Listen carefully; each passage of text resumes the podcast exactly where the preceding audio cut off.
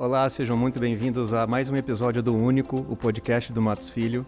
Eu sou Tomás Neiva, sou sócio das práticas de M&A e Venture Capital aqui do escritório, é, e hoje a gente vai falar sobre inovação no agronegócio.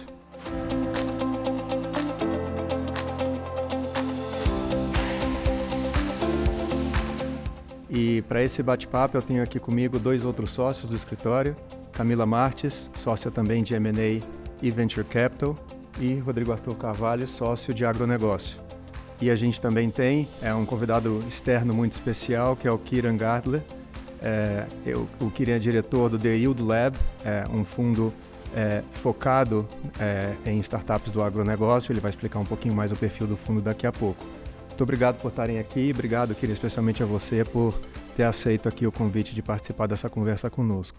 Bom, como eu falei, o assunto aqui é inovação no agronegócio, mas antes da gente entrar especificamente no tema, é, vamos falar um pouco de uma maneira mais ampla é, do agronegócio no Brasil. Né? Assim, os dados apontam, e aí eu vou com, começar com você, Rodrigo. É, os dados apontam que é, um dos principais setores é, da economia brasileira é, representou praticamente um quarto do PIB brasileiro de 2022. Então, como é que você vê esse setor no Brasil atualmente?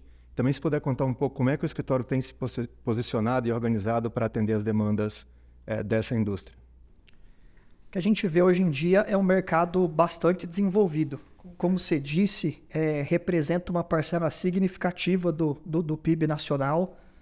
É, o Brasil hoje é o maior produtor de soja do mundo.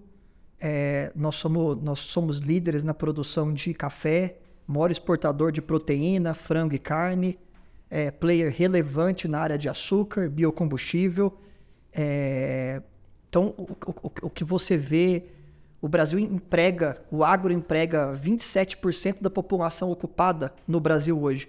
Então, qual, o que, que, qual que é a conclusão aqui? O impacto do agronegócio no Brasil é inegável. É, e o que você vê com isso, na, na, na, na esteira desse desenvolvimento do mercado de agro no Brasil, é que você começa a ver um incremento é, dos investimentos no Brasil, sejam investimentos nacionais ou investimentos estrangeiros. Então, recentemente, é, você começa a ver um aumento significativo de investimentos feitos, por exemplo, por países do Oriente Médio e da China. Pouco, um pouco aquela ideia que vem na esteira da segurança alimentar que é almejada por esses países. Você vê hoje firmas tradicionais de private equity, que até pouco tempo atrás olhavam muito pouco para esse setor, construindo teses e plataformas próprias para desenvolvimento no setor.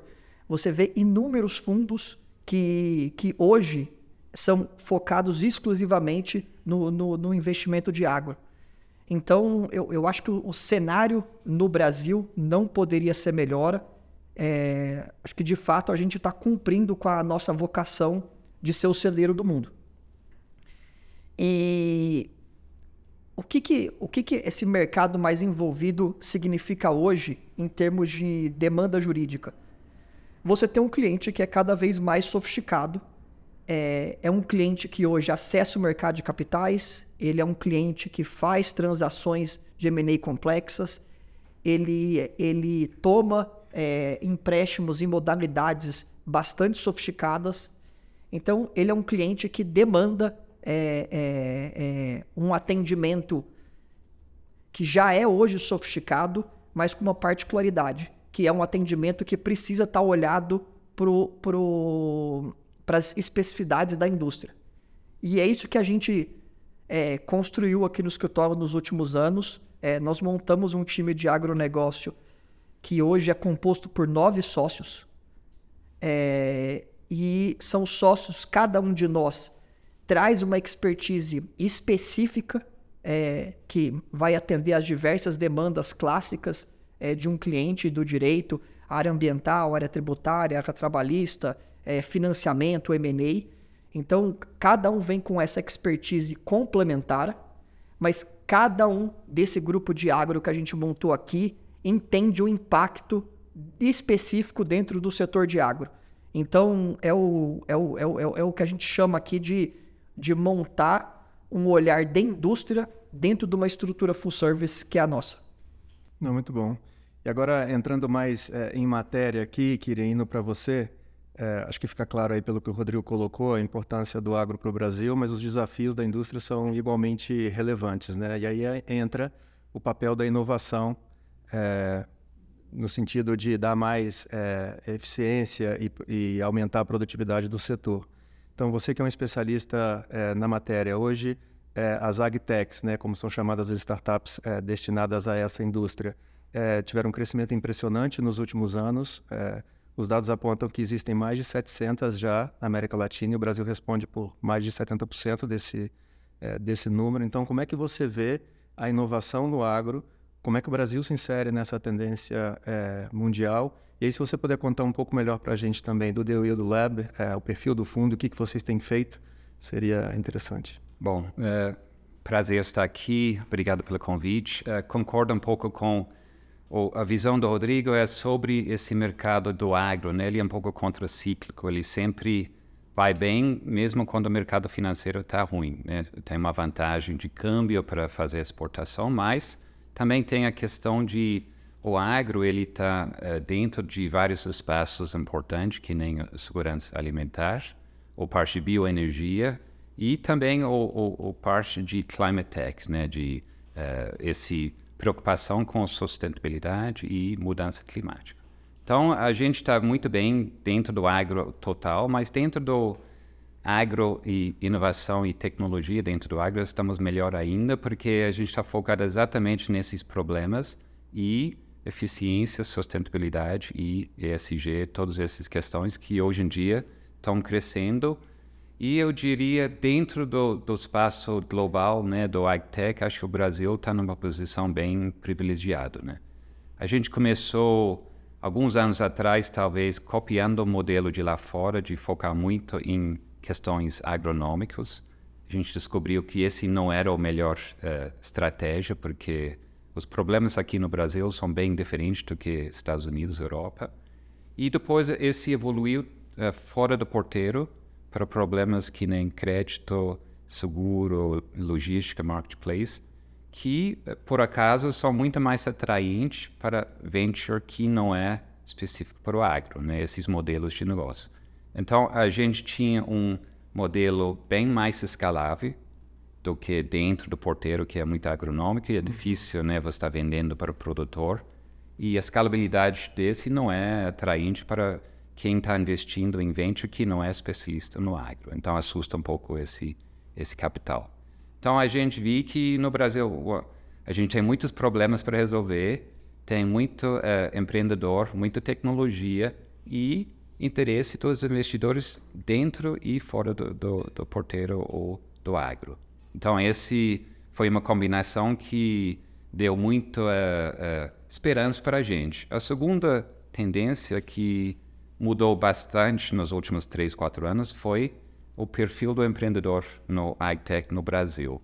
Uh, eu diria em 2018, 2019, quando a gente começou aqui, era bastante, o perfil era muito técnico, pessoas recém-formados, talvez até com doutorados, mas pouco conhecimento do mercado ou de modelos de negócios. Então, esse tipo de investimento para o, o venture é muito arriscado, porque a pessoa está muito focada na solução e não no problema. Ou às vezes ele acha que conhece o problema, mas muitas vezes uh, realmente ele não conhece até ele começar a entrar no mercado e validar. E durante a pandemia a gente viu que muitas pessoas acabam saindo da vida cooperativa, né, com mais experiência de 10 ou mais anos de, de mercado. Eles tinham várias vantagens em relação a esse perfil empreendedor antes da pandemia. Primeiro, ele tinha recursos próprios para é, fazer o bootstrapping, né, validar aquele modelo antes de buscar capital com venture. Ele tinha contatos dentro do mercado, então ele podia escalar muito mais rápido, porque ele conhecia os, os players importantes dentro do mercado. E também ele conhecia muito por dentro o problema, porque ele já passou e sentiu no pele esse, esse problema. Então, ele tinha muito mais condições de uh, escalar rápido do que o empreendedor perfil antigo, né? Então, para a gente como investidor, isso é muito importante. Ele, ele uh, mitigar esse risco, né, de você investir em alguém. E normalmente essa pessoa também ele tinha uma vida mais estruturada, tinha família, então para ele começar uma coisa, para desistir, é mais, muito mais difícil do que alguém recente-formado que ah, vamos experimentar isso, se não dá certo, tanto faz. Então, acho que essa era a diferença. E uh, falando um pouco sobre nosso modelo do E-Lab, né, a gente é um fundo de venture focado só em, em Ag Food Tech. Começamos em, uh, nos Estados Unidos 10 anos atrás. E nosso diferencial é que a gente criou logo de, de vez um modelo global. Então, a gente tem fundos regionais em cada região importante dentro do agro. Esse dá visibilidade e informação que eu acho que a parte mais valiosa de venture ou qualquer investimento é ter informação sobre o mercado. Então a gente uh, tem esse rede global, Estados Unidos, Europa, Ásia, aqui América Latina, e esse dá insights sobre tendências, uh, inovações, coisas que dá certo, coisas que dá errado, e esse a gente aprende né, uh, também avaliar melhor os startups. E a segunda vantagem disso é que a gente acaba atraindo startups que são naturalmente ambiciosos e vê o, o mercado global, não só o mercado local. Então, eles veem na gente uma forma, plataforma de fazer soft landings em, em várias regiões. Então, a gente acaba eh, atraindo eh, nessa seleção eh, startups que são muito ambiciosos e estão olhando para fora também, não só o mercado local. E isso é importante para você ter esse crescimento rápido, né, escalabilidade. E dentro do, do esse modelo também a gente tem foco regional, né, não só país, o Brasil um mercado grande, mas a gente não tem um fundo só para o Brasil porque tem um risco de país, né, tem câmbio, tem uh, geopolítica, tem tudo isso que a gente sempre cria um fundo regional uh, para diversificar o risco dentro daquela região. E também a gente vê que os perfis de empreendedores em cada país, por exemplo, dentro da América Latina, no Chile eles são mais focados em biotecnologia, Brasil e Argentina têm um perfil mais parecido, focado em, em grãos e, e uh, esse, esse vertical dentro do, do agro. E México tem um foco maior em alimentos, né, no food tech, uh, devido à proximidade aos Estados Unidos e o grande mercado lá dos Estados Unidos. Então a gente acaba diversificando um pouco o portfólio né, do, do, de cada região. E dentro da, da, América Latina, a gente já investiu em 22 startups nos últimos cinco anos. Globalmente, acho que temos 85 startups no portfólio. Então, temos uma grande diversificação dentro do agro, dentro e fora do porteiro, mais verticais distintos. E então esse uh, acaba uh, dando muito insights, informações e a gente acaba também atraindo investidores com perfis bem diferentes. Né? A gente começa com primeiro fundo sempre é um fundo de aceleração, fundo pequeno, e através disso a gente faz mapeamento do, do daquela região. Atraímos investidores pequenos, muitas vezes produtores, né, fazendeiros, ou famílias que têm empresas dentro do agro, de insumos, eh, fertilizantes, semente. E através desse network a gente consegue não só investir no startup, mas ajuda ele a escalar. Então esse é muito importante. E quando a gente faz isso, depois o segundo passo é criar um fundo maior que consegue fazer follow-ons e cheques maiores em fases mais maduro. Mas se você tenta fazer isso primeiro, você acaba tendo um problema de não tem startups ainda prontas para receber um cheque grande. Então, a gente faz esse modelo, é uma fase, um crescimento natural que acompanha o mercado, não o contrário, que muitas vezes o, o VC ele faz o, o erro de saber achar, ah, eu quero um fundo grande, 100 milhões de dólares. O cheque primeiro e, que o negócio. É, ele pensa primeiro no cheque, no tamanho do fundo, porque ele pensa, ah, eu quero é, taxa de administração, como que eu vou pagar as contas se tem um fundo pequeno? Mas a gente fez o contrário, a gente fez fundo pequeno, fizemos nosso mesmo um bootstrapping. Esse fundo pequeno é um loss leader, né? Você não ganha dinheiro com ele, mas ele te dá um insight sobre o mercado, gera uma base para depois vem com um fundo maior para depois você fazer investimentos maiores. Então, esse é nosso modelo que eu acho que é único, né?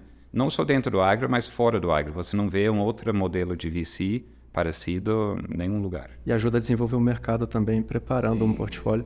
E, e, no Brasil, em que fase vocês se encontram nessa? Assim, ainda estão prime na primeira fase do fundo? Não, a gente está na segunda fase. A gente começou em 2018 é, com o fundo de aceleração, é, foram três anos. E depois a gente é, montou esse fundo maior, que é um fundo de 50 milhões de dólares. E já começamos a investir no ano passado com esse novo fundo. Fizemos já 10 investimentos. Então, uh, estamos na segunda fase, que, pelo, um pouquinho de sorte do tamanho do mercado, que agora que tá, a gente está vendo mais startups nessa maturidade de série A, alguns indo para a série B. Oh, legal, a gente vai falar um pouco de maturidade das Actex no Brasil também um pouco mais à frente, mas fazendo a ponte agora com você, é, Cami, é, para falar um pouco de investimentos em agtech, né, pelos, pelos players de venture capital. A gente sabe que é, 20 e 21 foram anos de euforia no mercado de venture capital. É, depois disso, 22 e 23 anos difíceis de, de ajuste. Mas se a gente olha especificamente para o setor de, de agro, é, os números só vêm é, crescendo. É, e, e, e, os investimentos em agtech atingiram um recorde em 2022, na contramão um pouco é, do resto do mercado. Né? Então, ver um pouco a sua visão e visão do escritório em relação a esse, a esse setor, mas agora olhando para o lado do venture capital e também como que o escritório é, tem se preparado e atuado é, nesse, nesse âmbito. É, é, é, muito legal ouvir né, a fala do Rodrigo quando você pensa a, a, a empresa que já está numa fase mais madura, as grandes potências do agro que a gente tem aqui no Brasil, e ao mesmo tempo, quando a gente ouve o Kiran falar, você pensa da importância da conexão desse universo com o produtor rural para, de fato, deslanchar o desenvolvimento de novas tecnologias, né? Aí, respondendo, fazendo paralelo disso com a, com a tua pergunta, é, eu acho que o agro, é, as agtechs, elas acabaram vindo na contramão daquele boom que a gente viu nas startups no último, no ciclo durante a pandemia. É, elas não entraram nesse hype que a gente teve nesse momento da, da pandemia entre 2019 e 2020 em relação a empresas de software é, e outras. Por um lado, pode ter sido uma dificuldade naquela época, né, de não estar tá na atenção de algo que vinha sendo desenvolvido aí com apoio de Embrapa e outras pessoas no longo prazo. É, por outro lado, isso traz uma grande vantagem para esse momento de resiliência que a gente vive hoje. Então, é, as, as, as agtechs, elas já se forçaram a passar por um momento de dificuldade de acesso a recursos, que hoje muitas das empresas que captaram muito é, não tinham aquele controle de caixa e um desenvolvimento focado, estruturado é, na época do boom, é, passaram naquele momento. estão é, se forçando a se adequar né, nesse momento. Então, hoje, o que, que a gente está vivendo? A gente continua vivendo em relação, em 2023, a dificuldade que a gente viu em 2022 é, para as startups em acesso a, a caixa e investimentos, né? Muitos fundos que investiram nos anos passados estão focados, apesar de capitalizados, eles estão focados em ajudar as startups em que eles já investiram. É, por outro lado, as agtechs competem com essas startups, mas numa posição de destaque, porque hoje o investidor, até na fala do Rodrigo, o investidor internacional, ele olha para o Brasil, mas ele olha para o agro. Então, a gente tem, é, não só pelo cenário econômico do Brasil, que se transformou né, de 40 anos atrás do importador de alimento para um exportador de, de alimentos, é, dos incentivos que tiveram na indústria nos últimos anos, e aí ela acaba se destacando, as, as acabam se destacando em relação a isso.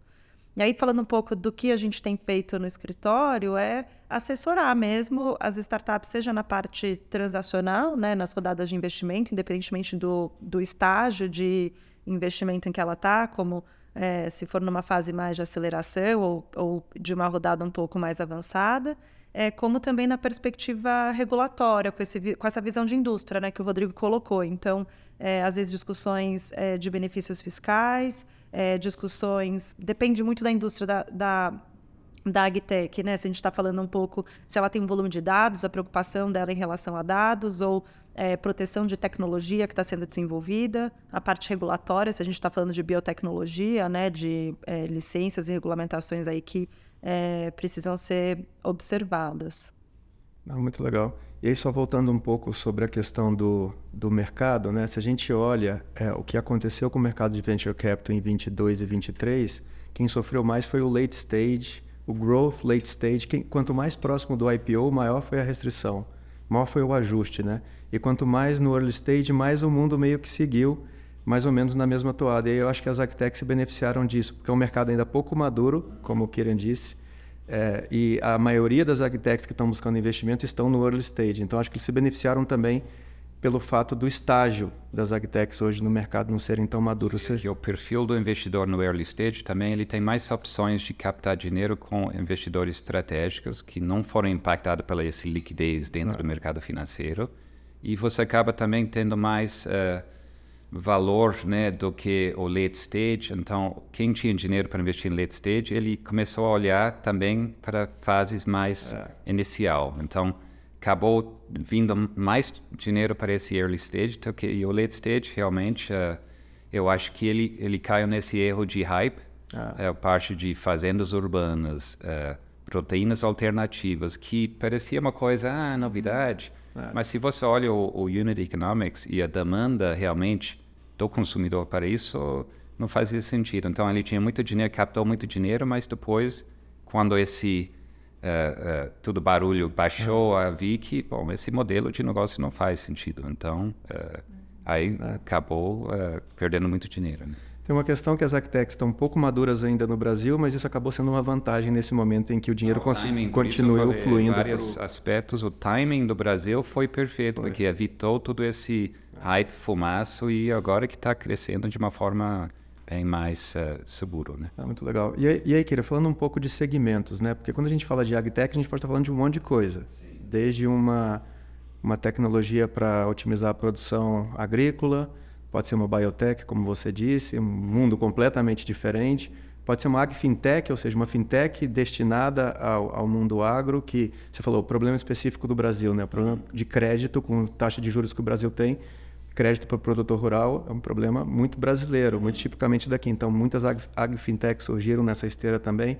Então, você que está todos os dias olhando para oportunidades, né? quais são os, as principais tendências? Exatamente. O nosso trabalho, como eu disse, é mapear o, o, a região, primeiramente, e não para identificar o só os startups que, que tem, mas também identificar os problemas dos produtores naquela região, porque é, você vê, na Europa, nos Estados Unidos, o problema lá é que eles não têm como expandir. Então, eles têm que focar dentro do porteiro realmente para produzir mais com menos, né? Para ser mais eficiente. E os produtores lá, eles são mais, uh, mais velhos em geral, então a adoção de... Uh, a vontade de mudar de hábitos é muito mais difícil. Aqui no Brasil, a gente vê que uh, o grande problema para a maioria dos produtores, hoje tem acho 5 milhões de produtores no Brasil, 70% ou 80% são pequenos ou médios, né? E o grande problema para eles é acesso ao capital, então financiamento.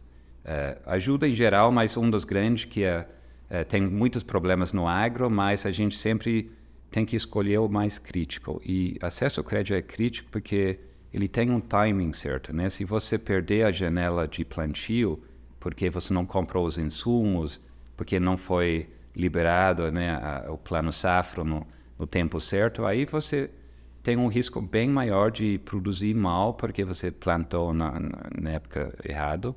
Então, esse problema para a gente é crítico porque sem crédito você não planta, sem plantar você não produz. Então, esse para mim é o, o, mais crítico. E, é, por sorte também, quem entra nesse parte de, de agfintech, né, de crédito, por natureza, ele, ele acaba tendo uma visibilidade dentro do porteiro que é muito valiosa, não só para oferecer crédito, mas uma, uma porta de entrada para gerar em cima disso mais, uh, mais valor.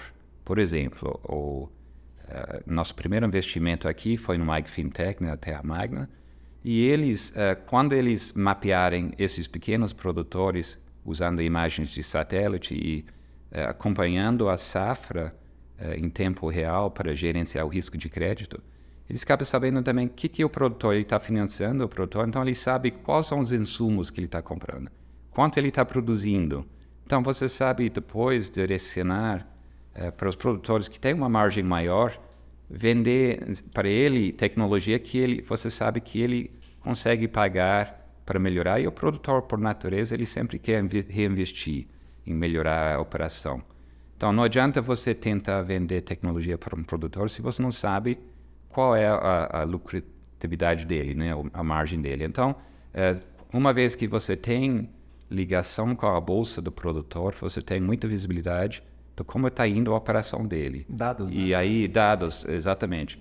No mercado em que eh, antiga, antigamente você não tinha acesso à internet e celular. Você não sabe o que está acontecendo no isso, campo. né? Então, É o, o banco, quando ele emprestava para um pequeno produtor, ele está emprestando no, no escuro, né? era um, um caixa preto.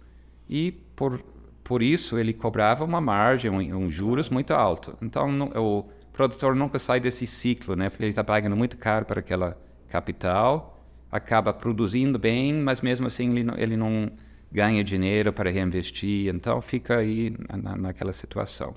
Então, a gente vê com os agrifintechs usando formas remotas de capturar aquela informação sem ter que ir lá no campo para fiscalizar, você gera uma eficiência de dados.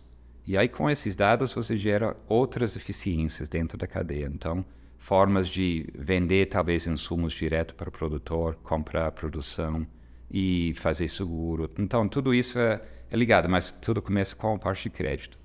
E, e falando em, em tendências, tecnologia, a gente acaba evitando olhar para a tecnologia. A gente evita ver ah, blockchain, inteligência artificial. Por quê? Porque às vezes é hype. E você está olhando só tecnologia, você não está olhando o problema do produtor naquela região. Então a gente sempre vê, ah, o que, que é o problema para esse pequeno produtor? É falta de visibilidade, falta de dados. Tudo que gera dados é valioso, sim, porque em cima desses dados você gera valor. Então a gente sempre olha para o startup, ele tem uma forma fácil de captar dados, de uma forma remota, ou está incentivando o produtor de alguma forma, eh, dando crédito aí, recebendo os dados, dando alguma eh, fidelidade, cashback para o produtor, pegando dados, dando crédito de carbono, de água. Então, se ele está dando alguma coisa para o produtor para captar aquela informação, visibilidade, esse escala muito mais rápido do que o contrário, onde você tenta vender uma, uma solução para o produtor sem saber se ele tem ou não condições de investir naquela, naquela uh, hora. Então, eu acho que essa é a diferença, né? Você perde muito tempo indo atrás do produtor tentando vender uma coisa que ele não está pronto ou não tem e Isso é legal no que vocês fazem, né? Porque hum, apesar das diferenças de solo e clima dos diferentes países e regiões onde vocês investem, você consegue trazer a... Aí eu vou voltar para a tecnologia e o conhecimento, as oportunidades que você vê ao redor do mundo para as investidas no Brasil. Né? É tudo informação. a vantagem de qualquer uh, investidor, uh, uh, produtor, é sempre quem tem mais informações sempre tem uma vantagem. E mesma coisa para o startup. Se você tem mais informação que o concorrente, mais dados, mais visibilidade, um banco de dados maior, esse é onde tem o valor. Muito bom. Vou voltar aqui para o Rodrigo. Rodrigo, a gente está falando muito de, de inovação na agroindústria, mas sei que você trabalha também em muitas transações, M&As, por exemplo, é, na agroindústria tradicional mesmo, é, aquela que ainda não foi impactada é, tanto por essa toda essa tendência de inovação que, que o Kiran comentou. Então, eu acho que você está numa posição privilegiada para nos dizer assim quais são os setores, as atividades da agroindústria que você acha que podem ser mais impactados e mais demandam inovação para melhorar a produtividade, melhorar a eficiência. Eu acho que acho que é interessante o, o que o Kira e a Camila falaram, porque acho que é, eu, eu, eu compartilho exatamente dessa visão. É, o que o, o, que a gente vê nas feiras, nos fóruns de discussão, quando fala com os clientes, é que é que esse, esse caminho da tecnologia não tem volta é, você. E, e, e, aí, talvez ouvindo o Kiran, eu até colocaria uma palavra a mais: eu, é, o caminho de informação tecnologia. Talvez a informação por meio da tecnologia. É, você saber como que você monitora a saúde do seu rebanho, você saber em qual área da sua, da sua propriedade rural um nutriente é mais ou menos desejado. Quer dizer, é, tudo isso está linkado com uma cadeia de, de insumo, de produtos Quer dizer, um, um pouco do que o Kiran falou, é, isso, é, dependendo da região, um nutriente é mais ou menos necessário para um determinado plantio de uma cultura. É, quer dizer, a venda, o, quem é o, o, o, o produtor e o vendedor do insumo, ao ter essa informação, consegue chegar no produtor rural com um produto muito mais alinhado, com, com, com, com, com maior chance de, de converter isso em, em uma venda e, e, o, e o produtor rural vai se beneficiar com isso. Eu acho que ainda nesse aspecto né, ainda tem ainda, a gente ainda escuta, e aí depois eu queria ouvir um pouco vocês, que a conectividade ainda é um problema no Brasil. Eu, eu espero que isso seja superado nos próximos anos, é, mas a gente ainda escuta falar de áreas, é, seja de pequeno, médio produtor, mas às vezes inclusive de grandes produtores, que são desconectadas da internet. É, é, eu acho que isso é um, é um é obviamente está, está segurando um pouco o desenvolvimento. Então eu tenho esperanças aqui de que a questão da conectividade vai, vai, vai melhorar muito. É, e uma coisa que, que o Kiran falou, é, que para mim tem tudo a ver com tecnologia e informação, é, é a busca da, da, da, eficiência. Talvez no Brasil nós não estamos ainda, vai demorar para a gente estar numa situação onde a gente vai concluir que não há mais áreas é que, que, a gente não tem ainda margem para expandir a área para criação de rebanho e área para plantio, que é o caso da Europa, talvez é o caso do Japão, acho que muitos países vivem. Acho que a gente não tem essa, essa questão ainda no Brasil, mas isso não significa dizer de que se a gente quiser ter um crescimento exponencial, não adianta a gente pensar em, em trabalhar só em aumento de área. Isso, isso, isso vai bater um teto, é, não, não, não vai ser por aí o nosso crescimento é, precisa passar numa melhor eficiência do uso da terra. E eu acho que isso tem tudo a ver com, com, com, com tecnologia, com biotecnologia, é, sementes mais resistentes. A semente de milho é, é diferente do Mato Grosso do que ela em outra parte do Brasil. É, o, é, é, um, é um país continental, então você tem que começar a ter estudos específicos de quais são os, de qual semente você deve ter para cada região do Brasil. É, então, na minha visão, isso é um, é, é, é um caminho sem volta. É, e as agritechs vão. Eu, eu, eu, eu, eu, eu, aposto bastante, e é o que eu escuto do setor, dos produtores, uma aposta muito grande nas agritechs no Brasil. E, e só para acrescentar um ponto aí, eu, eu, falei antes que eu não ligo para tecnologia, mas acho que tem uma seção sim, inteligência artificial. Por quê? Porque a gente é, valoriza muito informação e dados, mas a grande uh, dificuldade do produtor pequeno é usar essas informações e dados para, eh, para deixar a operação mais eficiente. E a gente está vendo que a tendência, não só, bom, talvez fora do agro primeiro, é, é a ideia de ter uma assistente digital. E esse é o ferramenta perfeito para o produtor pegar todas essas informações que hoje existem dentro da, da fazenda e transformar isso em uma forma eficiente de tomar decisões. Porque o produtor hoje ele toma muita decisão uh, baseada em sentimento não em dados. Então, esse uh, acaba gerando muita ineficiência dentro da própria operação dele. E com a ferramenta que hoje existe, né, que é essa ideia de inteligência artificial, pega todos os dados e usar de uma forma de orientar ele, ah, o que, que devo plantar, que, que eu devo uh, aplicar aqui por, por, esse problema. Então, todas as decisões, uh, usando as informações que existem, para deixar as decisões ser mais uh, eficientes, a gente sai daquela ideia de agricultura de precisão para agricultura de decisão.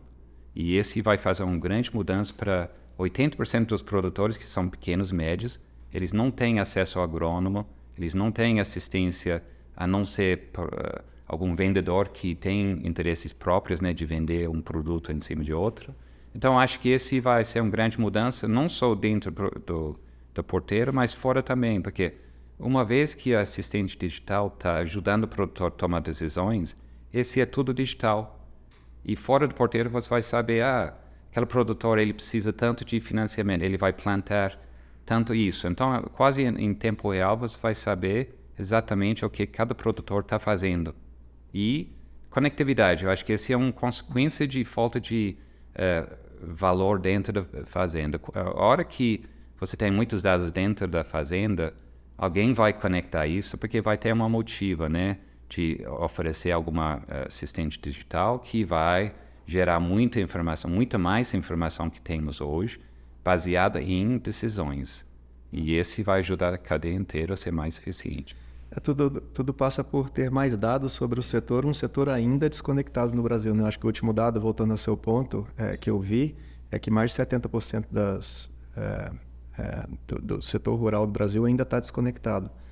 Então, assim, na medida que, assim, isso é um problema, obviamente, mas é também uma oportunidade, na medida que a gente conecte... E essa oportunidade vai gerar esse... Exatamente. Uh, motivo para colocar conectividade aí, porque vai ter algum ganho para alguém entrando e, e, conectando essas fazendas. Muito bom. A gente está chegando já aqui no nosso, no nosso final, mas uma última pergunta para você, Cami. Falando um pouco de Venture Capital em geral, não necessariamente ligado às agtechs, é, a gente falou antes, né? Estamos num momento ainda é difícil de recuperação do mercado, mas tem uma tendência de queda de juros no Brasil que abre espaço para a volta é, de uma é, de uma atividade mais é, mais robusta aí no venture capital do que foi 22 e 23.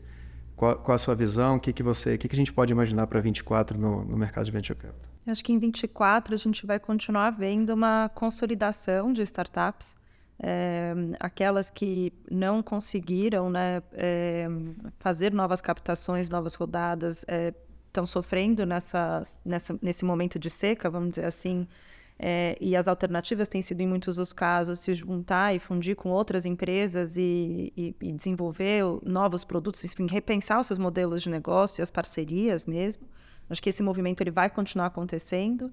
É, e, e, vai ter um reflexo que a gente já sentiu esse ano, que é um pouco é, de uma maior maturidade da indústria. Acho que o Venture Capital ele, ele, ele, nasceu já há alguns anos no Brasil, mas ele vem ainda se desenvolvendo. Então, seja do lado é, dos próprios founders em é, será que é queimar caixa a qualquer custo e crescer a qualquer custo? Como eu vou fazer isso? Os investidores, por outro lado, estão é, com maior escrutínio na hora de fazer uma diligência e avaliar as oportunidades de investimento, até para dar os reportes para os seus, seus é, investidores, né? É, óbvio, com contexto de venture capital, sabendo que é um investimento de risco, mas de certa forma é, dosando mais essa, essa alocação de capital. Então, acho que esse, esse amadurecimento do mercado ele vai continuar ainda em 2024, mas a gente vai ver também é, situações como a do Kira, vou dizer, que é você ter os fundos cada vez mais setorizados, olhando mais para a indústria, entendendo mais da, mais da indústria, deixando de ser tão agnóstico em relação aos investimentos, investindo em todos os tipos de, de setores aí das startups. É, eu gosto desse ponto que você falou, uh, estamos mudando desse spray and pray, não sei se esse... Uh. Uh, esse spray and pray morreu. Então, agnóstico, fundo que vai investir em jogando dinheiro para lá, esperando. Não, esse acabou esse modelo. E agora é exatamente isso. Tem que ser especializado no mercado para entender as dificuldades do mercado. Sem isso, você está aumentando o seu risco muito mais. E aí a gente acaba vendo uma tendência também, é, a, a, demanda pela tecnologia e o avanço dessas novas é, ferramentas, né, seja em dados ou, ou no que for, ele é, ele é um caminho sem volta. E as grandes empresas, elas também continuam precisando inovar de uma forma rápida e ágil é, nessas, nessas ferramentas. Então, acho que cada vez mais a própria parceria entre as grandes empresas, as grandes é, indústrias do agro, é, com as startups, ela também começa a ter maior sinergia do que a gente via antes. É, acho que hoje em dia o mercado ele reconhece essa dificuldade, ela abriu uma oportunidade é, tanto para o founder estar mais apto a sentar na mesa com uma grande corporação, entender que aquilo é uma oportunidade, né? Os investimentos CVC são uma oportunidade para eles, é, como as corporações também estão se organizando, se organizaram né, nos últimos anos criando fundos de CVC é, e buscando esse tipo de, de parceria. Então, acho que isso vai ser uma, uma tendência também aí, é, que a gente vai continuar vendo no, em 2024.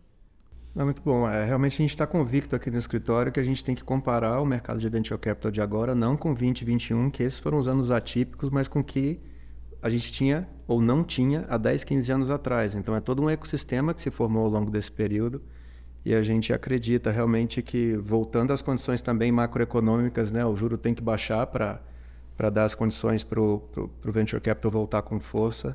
A gente está muito convicto aí de que 24 vai ser um ano em que o venture capital vai voltar com força, mas de uma maneira muito mais estável é, do que a gente viu em 2021. No agro, ele vai crescer porque o, o perfil do investidor mudou. Né? Ele não é um investidor financeiro, ele é um investidor estratégico, que nem a Camila falou, são uhum. os corporates né, entrando.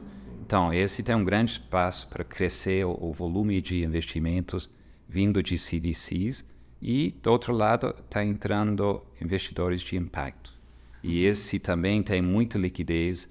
Investidores estão buscando eficiência e impacto de verdade que dá para mensurar e, e monitorar. Então, a diferença para o agro é que a gente tem uma forma muito tangível né, de mensurar, ou através de dados de novo, esse impacto, que é diferente do que é o modelo velho né, de impacto, que era enviar alguém lá no campo, consultor, criar relatórios. Então, esse modelo também morreu agora com, com tecnologia remota.